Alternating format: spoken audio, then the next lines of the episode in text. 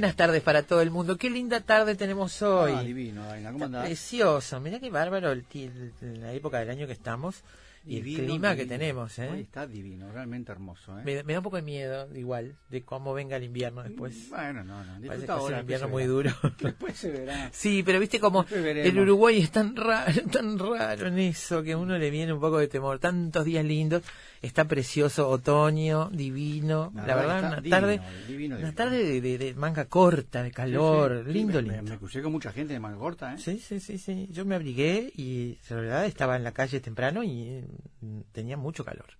Mucho calor. Tengo que decirte que ayer vi la batalla tan esperada. ¿La viste? La, batalla del siglo XXI. Lo voy a decir desde un, a ver, desconocedor, porque yo solo vi dos temporadas. Ah, bueno, no tiene Entonces, gracia. No puedo hablar.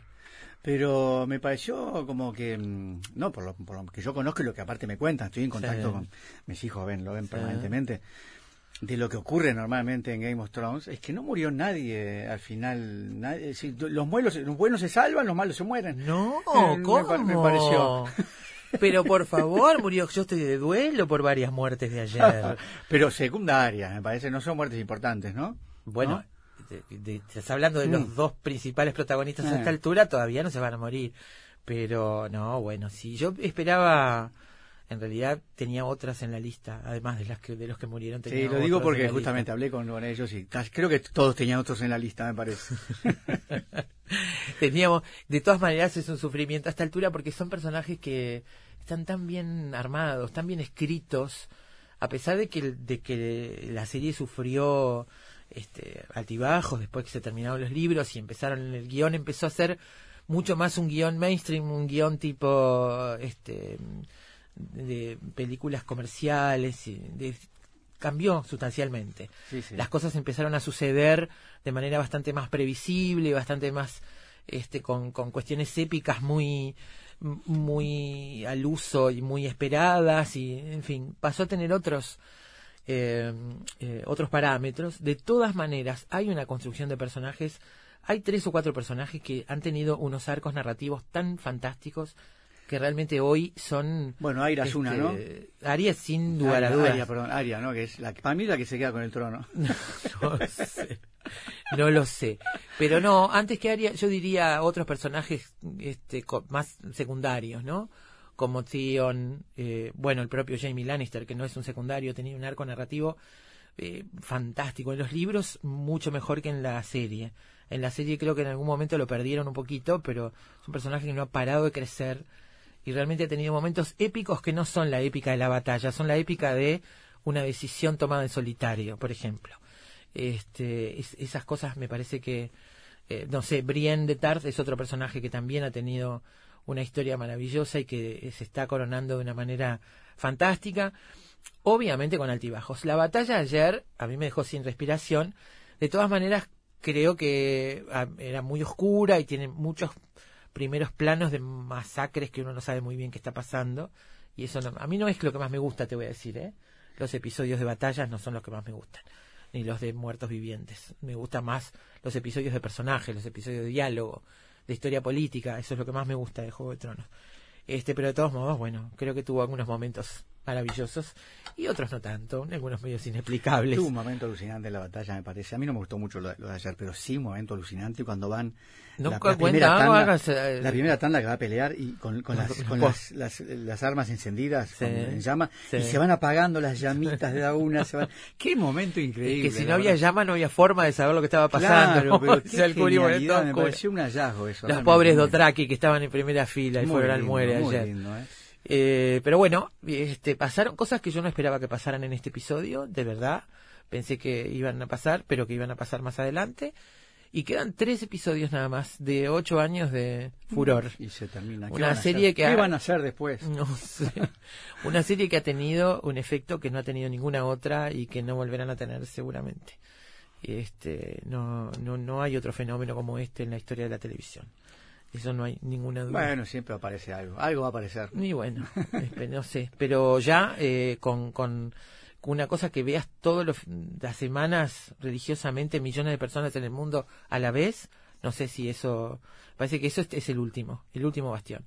La gente estamos acostumbrada a ver maratones, a ver las series cuando quiere y en el momento que quiere y de la manera que quiere, dosificándolas como quiere. Me parece que esa, ese hábito, me parece que Juego de Tronos es el último, por lo menos tan masivo, ¿no? Así de masivo, esa misa de los domingos a las 10 de la noche que tiene a millones de personas delante del televisor a la vez. Millones, ¿eh? Muchos millones de gente. Ayer veía un grupo de gente, eh, hay videos por todos lados, ¿no? Pero- No me acuerdo, en Estados Unidos, cuando Arya mata a este personaje maligno. No cuentes cosas, Eh, Galo, ya, está, que- ya se sabe, ya está. No, ya- sí, ya hay gente que no. Bueno, eh, el- la gente gritando como Emilio. Martínez, si estás viendo, perdón. Emilio Martínez Muraciole, que mañana va a ser la maratón no dije, a los- quién, no dije a quién, todavía no dije a quién mata. de los tres no primeros-. Hay muchos malos ahí, ¿eh? dando vueltas. Por favor. Mata a uno de ellos. Este, la gente gritándolo como un gol, era impresionante. Como un gol, toda la gente agrupada así en un cine, parado, gritando como el gol. ¿no? Increíble, increíble. Yo grité como yo grité como un gol antes, en realidad, cuando se encienden las espadas. Eso para mí fue como un gol. Igual duró poco el entusiasmo, pero en fin. Eh, porque bueno, porque hubo regreso de personajes que no estaban. Que, lindo, lindo, lindo para. Se está Bueno, poniendo muy lindo. Ahí está Juan Steiner en cabina de control, que dice Juancho, ¿todo bien? ¿Usted ve, ve Game of Thrones? No, tampoco. Gabriela Judici y Carolina Mola en producción, y aquí al aire Daina Rodríguez y quien les habla Alberto Galo. Bienvenidos ¿eh? este lunes Efecto Mariposa. Una pequeña distorsión en un pensamiento inicial resulta en un gran torbellino de ideas en la tarde de la radio. Efecto mariposa. La tormenta perfecta. Muy bien, amigos. Bueno, hoy tenemos una tarde lindísima, llena de Música. mágica, de magia y música. Y de cajas, de cajas de todo tipo. El título es La Caja Fantástica.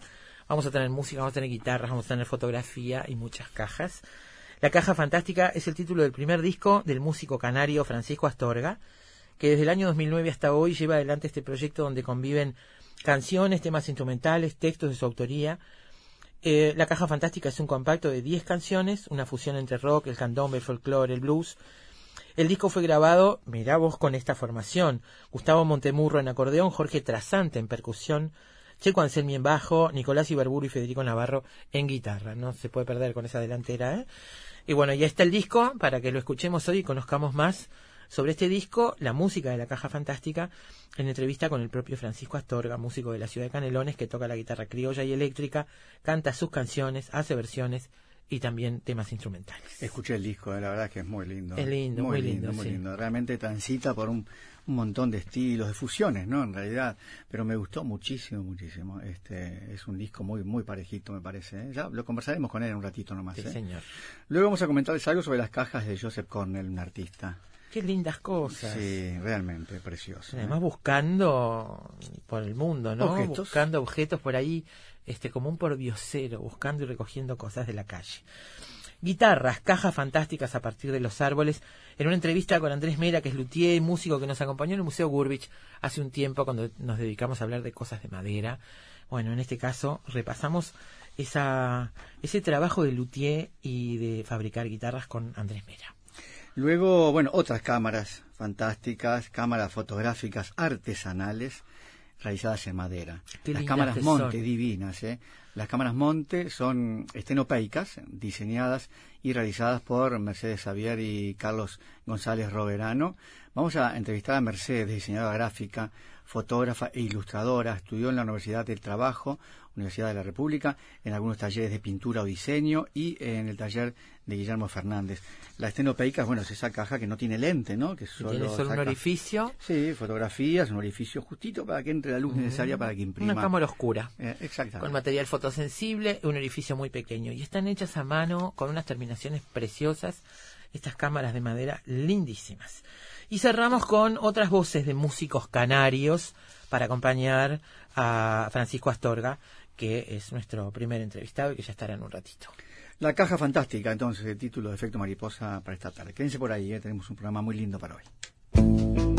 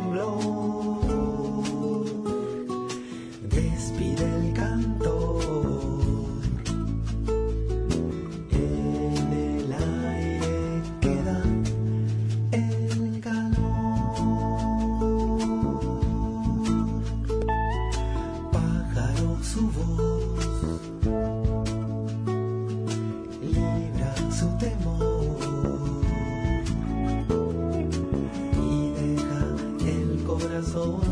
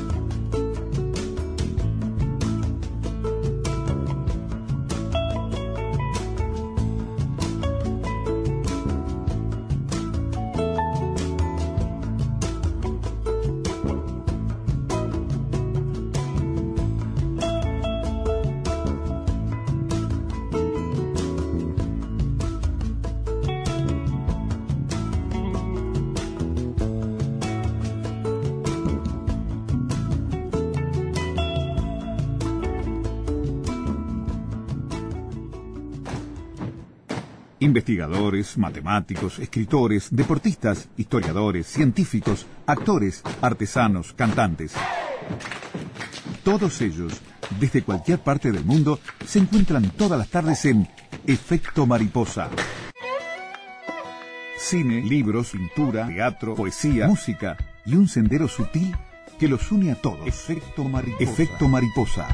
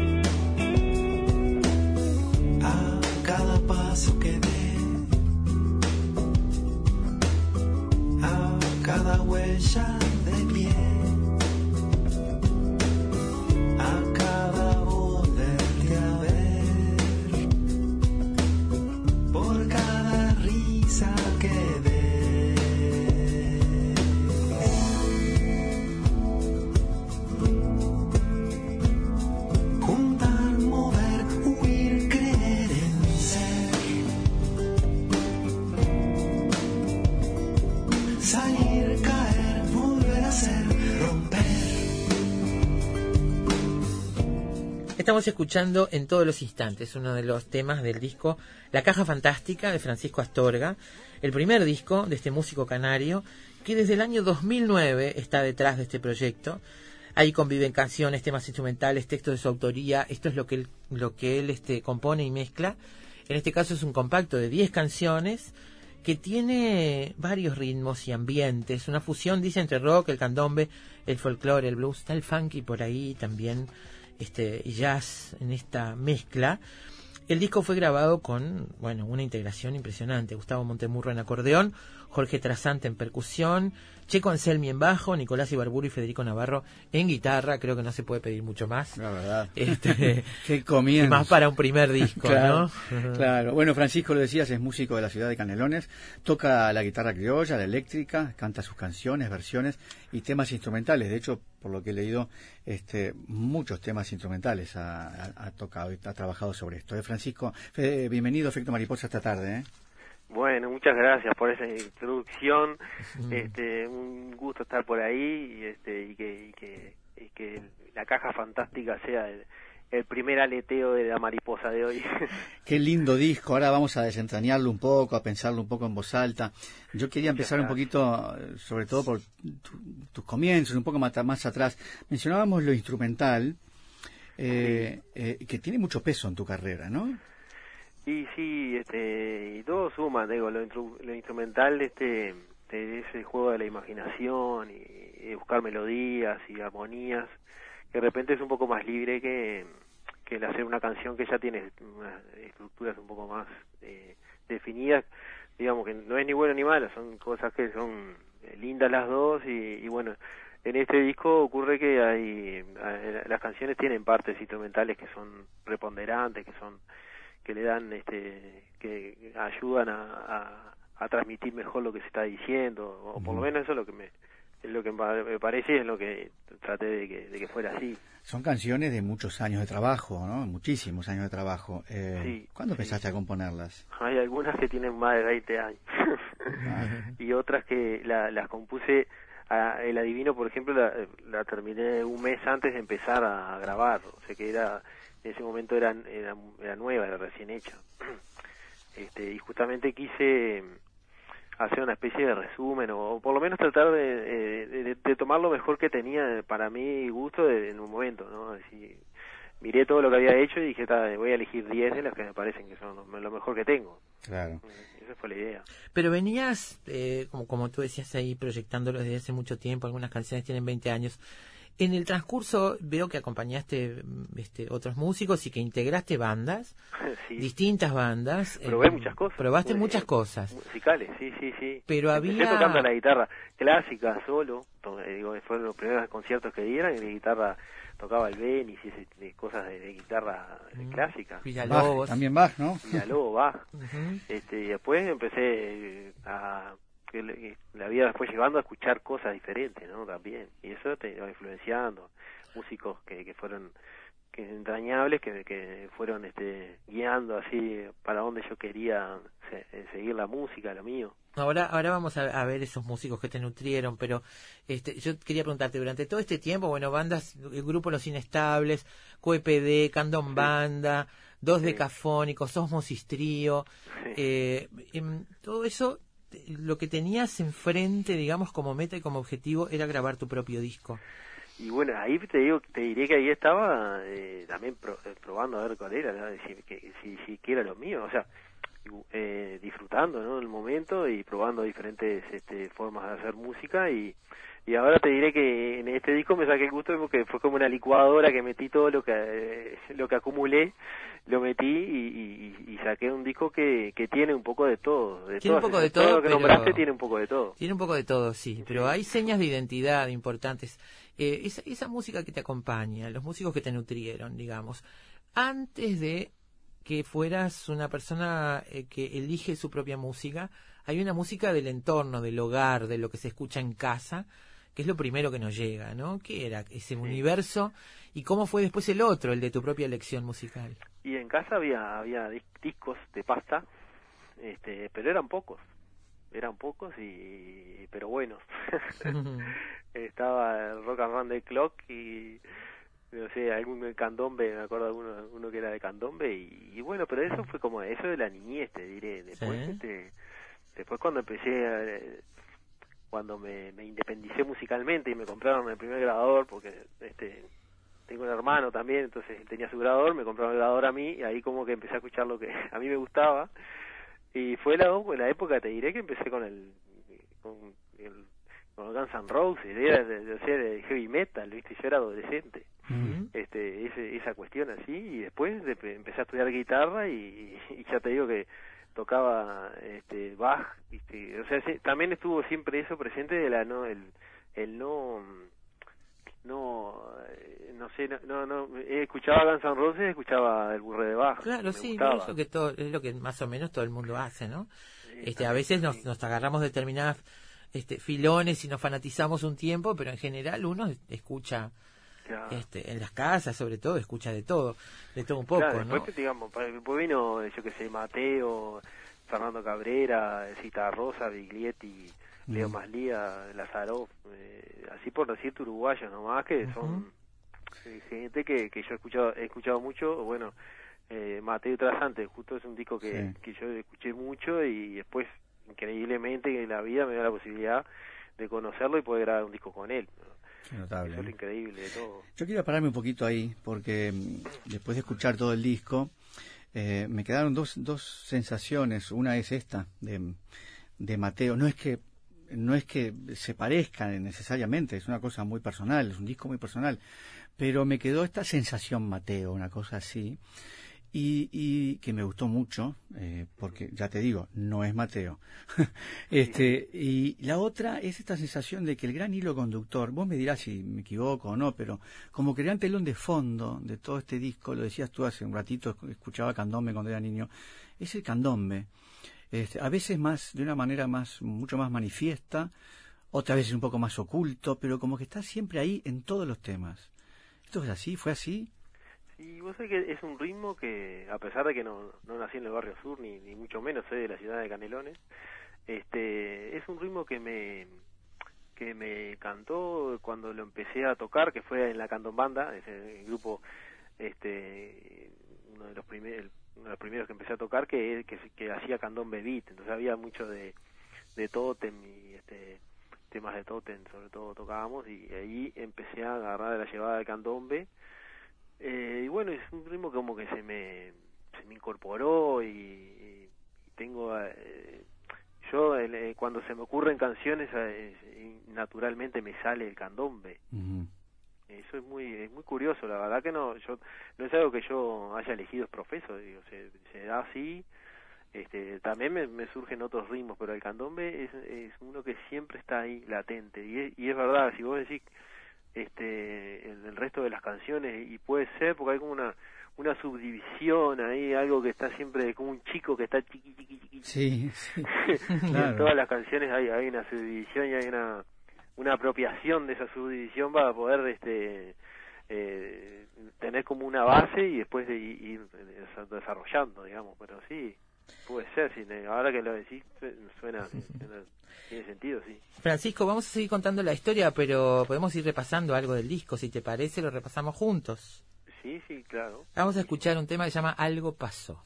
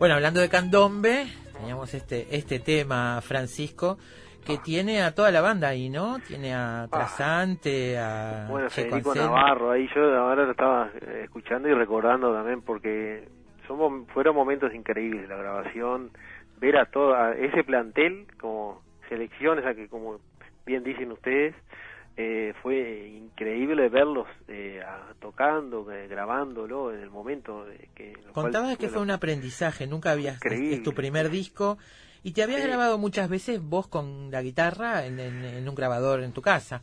Sí, sí, este, Y esto hay que separar la música de la voz, hay que hacer otros pasos. Un aprendizaje Yo importante. Yo aprendí, sí, sí, realmente. Bueno, me llevó seis años hacer el disco. Es algo que eh, y, la, y, la, mitad del tiempo fue todo cosas que yo tenía que aprender y, y, mascullar y, fue muy meditado cada sonido cada elección este los arreglos y, bueno y después verlos pero después el momento de, que se ejecutó y que eh, Trasante grabó los tambores que están tan bien bien con la canción parece que estuvieran hablando parece que estuvieran eh, eh, conversando con la melodía. Eh, después de la guitarra de Federico Navarro, es increíble verlo tocar.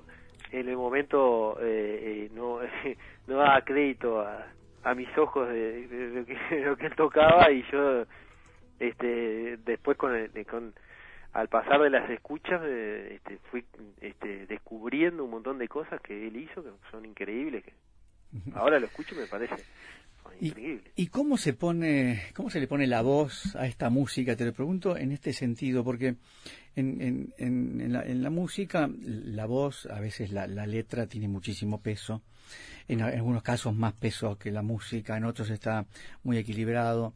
Y en otros está como la voz, que me parece que este es el caso, al servicio de la música y, y casi parece como un instrumento, o es, le saco el casi, es un instrumento más eh, que, que, refuerza el concepto y la idea de cada tema. A mí me parece que este es el caso, es como la voz como instrumento, ¿no?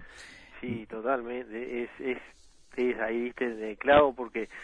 Eh, incluso hasta la forma de mezclarlo a los temas eh, porque la idea la idea era que, que la voz la voz fuera como un instrumento y que también se eh, cada instrumento tiene su su valor ahí no cada golpecito del tambor el el bajo la guitarra la guitarra criolla eh, se va como entrelazando es como una madeja ahí este y la voz va va ahí entre la madeja. No no es no es un, un cantante que está arriba y abajo hay una base este, que lo está así, apoyando y básicamente. Acá hay como eh, la, la melodía está dentro de la madeja y la tenés como que desentrañar, tenés que te pones a escuchar eh, este, y a su vez eso para mi gusto enriquece más porque si vos te pones a escuchar eh, cada vez que lo escuchás vas a encontrar algo diferente porque te va a aparecer eh, ese día te, te, no sé hay un sonidito de, bajo un, un, un sonidito de la guitarra o algo de la letra que te va a llamar la atención y al otro día cuando lo escuchás capaz que te llama la atención otras cosas. Y, o, sea que,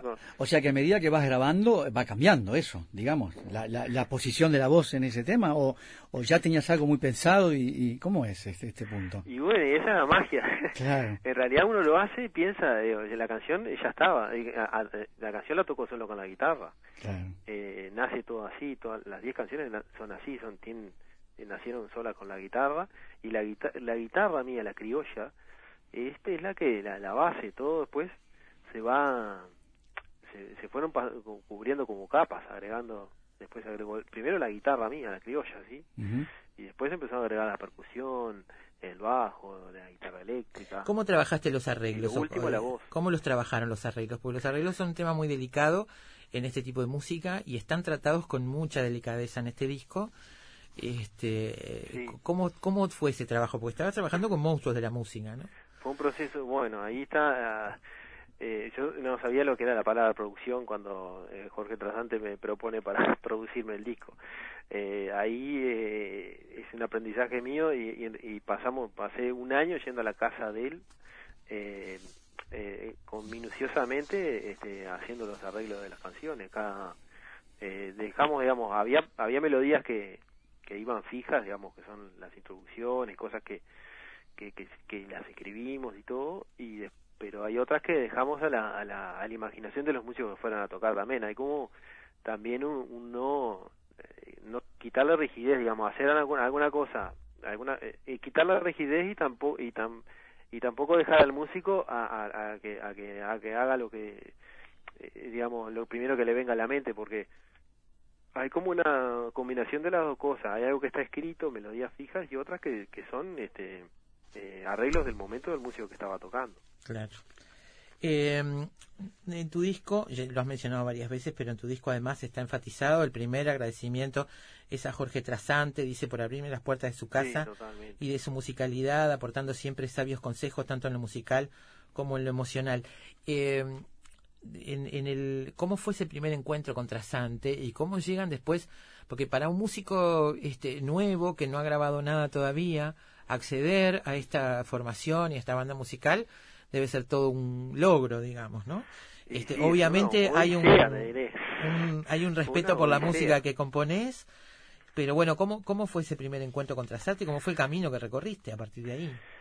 El, el camino fue un, un encuentro este, en, Festival de Durazno, que él estaba eh, ahí entre antes de tocar, lo, este, lo, conocí ahí, digo, a mí me, llamó la atención ya de, que estuviera en Uruguay, porque es un tipo que siempre, que lo tenía como que vivía en Francia, se había ido a Francia y no, no había vuelto, este, y entonces bueno, para lo, en ese momento yo había, yo había grabado unas canciones en un CD, así con la guitarra nomás, y y bueno, y en la emoción yo le dije, mira, yo hago esto, no sé qué, y se lo di, pero sin mucho, este, no, no, no esperando muchos resultados, simplemente para compartirle, para, este, porque yo en realidad es un, eh, es un músico que, que sigo mucho, por, sobre todo por Mateo y Trasante y por, por Disco Esdrújulo también, que él hace algunas percusiones con Biglietti, que, que me parece que le, le, suma muchísimo al disco y, y bueno siempre lo, lo, lo un, un, un, percusionista que, que me ha quedado en la oreja así como importante entonces yo al, al, tener la posibilidad de, verlo por lo menos le, quería como retribuir y decir bueno este yo hago estas canciones y este pero él se mostró abierto y me dijo bueno lo voy a escuchar y y después este y me pasó el teléfono y ya este después al tiempo lo llamé y, y bueno él se, enganchó con las canciones. Ahí está la el clic está ahí. A él le gustaron las canciones y, y y, le interesó el proyecto y me dio para adelante, digamos, me apoyó. Claro, porque deben ser muchos los que le quieren mostrar su música, seguramente. Y no a todos les prestará esa atención. O sea, que ahí, ahí encontró este, lo que obviamente hoy vemos en el disco, ¿no? Este, sí, está, eso bueno, bueno, ahí encontró él que yo en ese momento no, no, no lo veía. Ahora escucho el disco y me acuerdo, hace cinco años atrás, cuando él me decía, porque yo me imagino tal cosa y tal otra. Y entonces ahí está la, la, la sapiencia y la genialidad de una persona que ya, que que ha grabado mucho y ha, y ha hecho muchas cosas en la música. Eh, él ya se imaginaba un montón de cosas uh -huh. eh, y ya las, las vislumbraba y, y fue, fue, es increíble escuchar el disco ahora y, y pensar que él ya me lo, me lo había comentado cinco años antes antes uh -huh. de, de, grabar nada. Sí. Es una genialidad. Es un músico geniales que, que tenemos en nuestro país que porque cualquiera de ellos, ¿no? que Nicolás Ibarburu, Montemurro, Checo, Federico Navarro, son muchos músicos geniales que tienen una imaginación eh, al momento de tocar, de, a, además que siguen las pautas, digamos, de, digamos, de, lo que lo que lo que tienen, digamos, eh, ya está escrito y hay que tocar eso, está, pero después eh, eh, la creatividad del momento de cómo se parece que hubiéramos tocado toda la vida juntos se engancharon con la letra, con lo que dice la canción, con el espíritu de la canción. Este, yo me quedé fascinado con todo eso, con todo el trabajo que ellos hicieron. ¿Y cómo se ordenaron los temas para este disco? Porque yo percibo que la, la, hay como una primera parte, un comienzo y una primera parte donde los, los, temas son un poco más suaves y empieza después a aumentar el ritmo y posiblemente donde, en, donde aprendiste a bostezar empieza a ser más movido el asunto y hasta el final, ahí hasta el final sigue como así, ¿no? Este... Y fue una, una ardua, ardua prueba de ensayo y error, eh, probar y poner una... Eh, a mí me gusta escuchar los discos de, de, de, de principio a fin, es algo que, que hago con... Bueno, con algunos discos, no vamos a decir este con todos, pero hay, hay discos que me gustan que los pongo de... Entonces veo como una una especie de curva, así que así cuando te va llevando, un sí. tema te va llevando al otro. Sí. Y lo bueno, entonces traté de buscar eso, que, que, que que pase lo mismo con este disco. Yo a mí me pasa hoy que lo escucho y lo escucho todo. Digo, o sea, es algo que me conformó, eh, pero lo estuve probando mucho, probé muchos órdenes antes de elegir. Ya que, que Alberto lo mencionó, vamos a escuchar un poquito de dónde aprendiste a bostezar. Eh, hablamos un poquito de este tema, Francisco. Y bueno, ese es el tema más viejo. Este, lo llegué a ensayar incluso con la banda QPD. Ah, mira. Después lo, to lo Tiene más funky, ¿no? Es más funky este que... Sí, sí, pero lo, llegué, lo ensayé, pero no lo tocamos con WPD y los, con los inestables ya ya se hizo un gran gallito batalla, lo tocábamos, lo tocábamos siempre. Es divino, este tema me encanta realmente. Tiene una, es visceral. Sí, vamos a escucharlo. Adelante.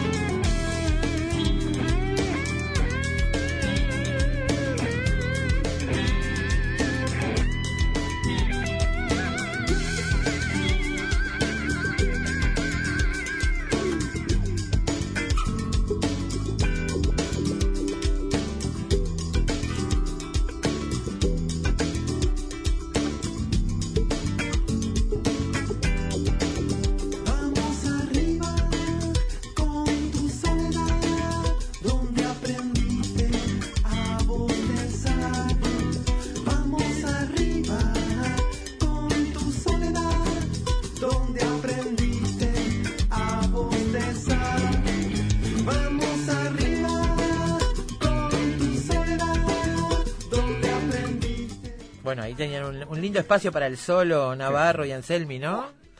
Qué Ah, ahí qué me parece que la dobla la guitarra eléctrica, me parece que, que hiciera un nudo ahí con la y después la desata. Sí, la verdad. La verdad. Divino tema, es divino, eh, realmente. Bueno, Eh, muchas- eh, para tocar con esto, para componer y, y grabar con estos músicos, este, hay que componer desde la música, digamos, ¿no? Quiero decir, todos componen las canciones de la música, pero quiero decir, no es que son acompañantes de un cantante.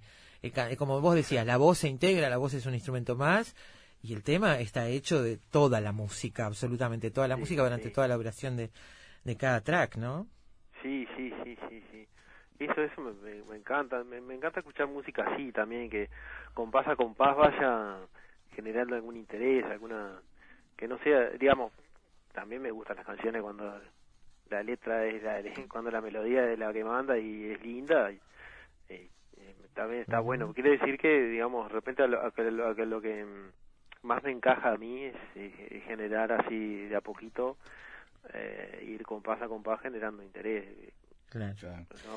La caja fantástica es el título del disco, el nombre del disco tiene un arte precioso y ahí hay una guitarra como construyéndose o desconstruyéndose, unas manos mecánicas y, este, y todo con una con un aire rústico de mucha nobleza. Está muy lindo el arte de tapa. Este, esto también lo trabajaron mucho, ¿no? El arte, mira, es, es un, un artista eh, plástico de Santa Lucía que se llama Rodolfo Torres, el gaucho Torres, eh, que le dicen, este se hace llamar. Mm. Y, y bueno, él, él trabaja, ese es su, su, Un collage. su forma de, de- de expresarse, su, este, es un gran artista y hace collage, este, eh, muy buenos y, y bueno, el- el- digo, tiene, eh, generó su onda, digamos, esa es su forma de hacer las cosas. y este, y por suerte pude contactar con él y, y, eh, y, y- me generó toda una serie de, de, de cajas fantásticas para yo eh, a- armar la tapa. Preciosa, está muy linda, Estás- la verdad. las, las nuevas tecnologías están llevando la música por otros lugares y elegís un CD. Eh, ¿Por qué? Ah, yo soy de la época del CD.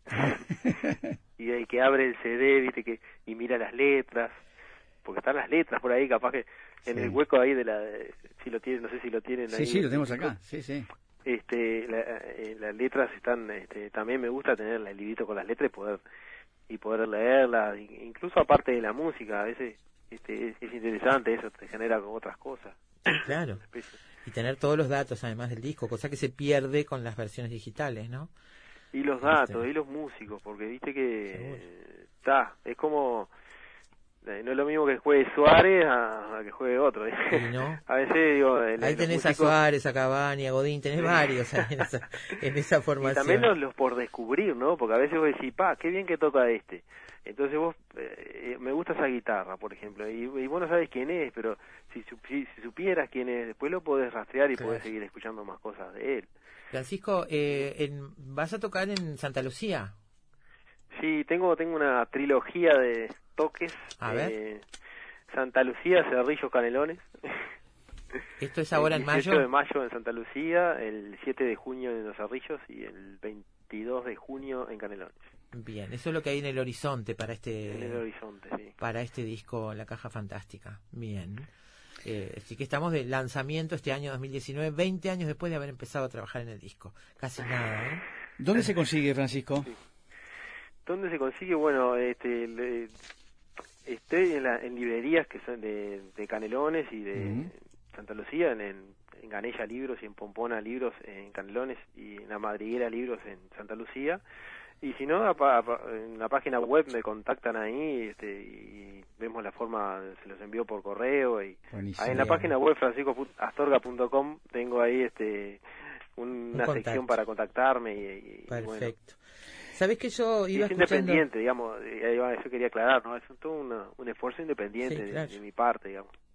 Yo este me puse a escuchar el disco con auriculares, sin mirar el- en principio las- los datos, solamente dejándome llevar por la música y escuchando un tema detrás del otro y pensaba, cuando arranqué pensaba, qué lindo disco para escuchar, qué linda música para escuchar en carretera, linda música para que te acompañe viajando, hasta que me encontré con el tema que es una carretera, que es uno, uno de los que más me gusta.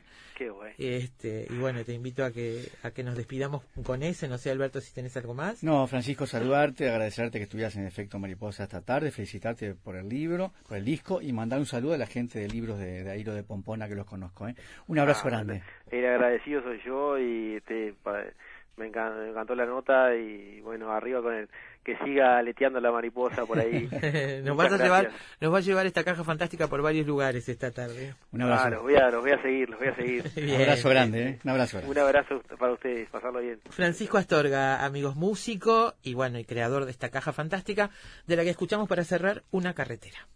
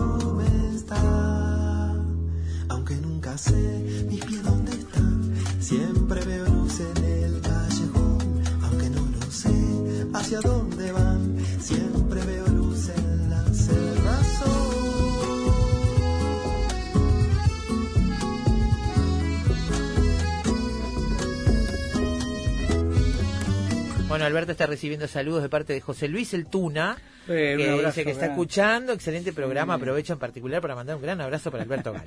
Un abrazo grande a este amigo de la adolescencia. ¿eh? Me, me avisó Carolina por acá. Un abrazo grande, Tuna. Muchas flores nuevas que alumbran la carretera, horizontes, carreteras, anunciándose está. Aunque nunca sé mis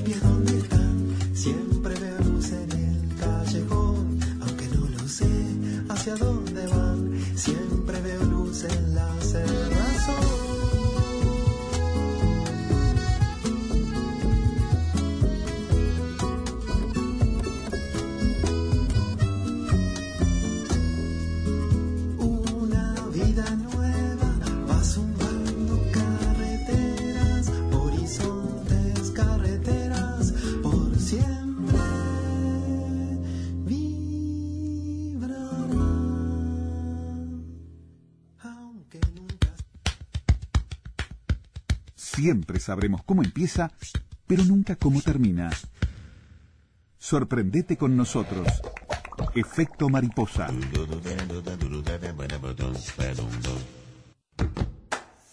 Lo único seguro es que el sol sale por la mañana y se oculta en la noche. Lo que sucede en el medio es culpa de efecto mariposa. Little boxes on the hillside, little boxes made of ticky tacky, little boxes on the hillside, little boxes all the same. There's a green one, and a pink one, and a blue one, and a yellow one, and they're all made out of ticky tacky, and they all look just the same. And the people in the houses all went to the university where they were put in boxes and they all came out the same. And there's doctors and lawyers and business executives and they're all made out of ticky tacky and they all look just the Bueno, vamos a comentarles algo como les habíamos prometido sobre las cajas de Joseph Cornell, que fue un pintor y un escultor estadounidense, uno de los pioneros y exponentes más destacados del denominado arte del assemblage, del ensamblamiento, ¿no? Recibió influencias de los surrealistas y fue un cineasta experimental del vanguardismo, un cineasta que lo que era no le gustaba filmar, él le gustaba el cine, pero no le gustaba filmar, entonces lo que hacía era buscar este película de cualquier cosa, restos y armar historias con los restos. De la misma Brillante. manera que hacía sus cajas, ¿no? Brillante. Armaba historias contadas con un collage de fragmentos de película. Nació en diciembre de 1903 en Nueva York. Después de su acercamiento al surrealismo, empezó a crear collage en blanco y negro con recortes de grabados del siglo XIX. Max Ernst fue una de sus mayores influencias y después empezó a crear obras tridimensionales como cajitas y campanas de vidrio. Eh, y eran las noches después de trabajar cuando dedicaba tiempo a estas creaciones. Las obras más características de este artista eran conjuntos de objetos contenidos en cajas, cajas simples por lo general con un vidrio en el frente, y dentro de ellas ordenaba una colección sorprendente de fotografía eh, o bric-a-brac victorianos, combinando austeridad, la austeridad formal del constructivismo con la fantasía del surrealismo, ¿no? el constructivismo en las cajas, en las divisiones de las cajas, las divisiones interiores, pero adentro de eso toda una fantasía, ¿no? Yo estoy viendo acá pájaros, este, relojes. Dice que amaba recolectar pedazos de mundos y meterlos en una caja. El sótano de su casita prefabricada en la avenida Utopía en Queens, en la que se mudó con su familia en el 29, vivió además hasta su muerte allí, llegó a convertirse en el recipiente que más grande que supo albergar cientos de cajas mundis, estas cajitas miniaturas confeccionadas con la misma devoción con que un fervoroso creyente construiría un altar o un santuario portátil, ¿no? Eh, realmente son unas cajitas hermosas. ¿eh? Son muy lindas. Dice que se, bueno que se demoraba mucho en librerías, en mercados de pulgas, en tiendas de baratijas, coleccionaba obsesivamente fotografías, libros, discos, recuerdos, este, recuerdos de teatro, por ejemplo, y grabados. Este, y bueno, nunca salió del área urbana de Nueva York, sin embargo, estas cajas de ensamble repletas de seres exóticos y rarezas son el testimonio de que el artista no pudo ser otra cosa que un gran viajero imaginario. Eh, dicen que Dalí se, quedó muy sorprendido cuando vio sus películas porque dijo que, que le había matado el punto con el surrealismo al hacer esas historias con, con fragmentos de otras películas, ¿no? Sí. Eh, bueno, eh, algo sobre estas cajas de Joseph Cornell, las pueden buscar en internet para verlas. Se parecen bastante, lo comenzábamos con Alberto ahora, yo le decía, ¿quién es quién es en Uruguay? A las cajas de Nelson Ramos, ¿no? Este, sí, bueno, se un gran exponente de las cajas, ¿eh? Nelson Ramos. Seguro. Fue impresionante. Lo ah, son impresionantes. Y la huella que dejó en ese sentido, que algunos siguieron, ¿no? Sí. Es muy bueno. Bellísimas las cajas de Nelson Ramos. Muy bien, la caja fantástica, el título de Efecto Mariposa para esta tarde. Después de las noticias, seguimos todavía con mucho más programas. ¿eh?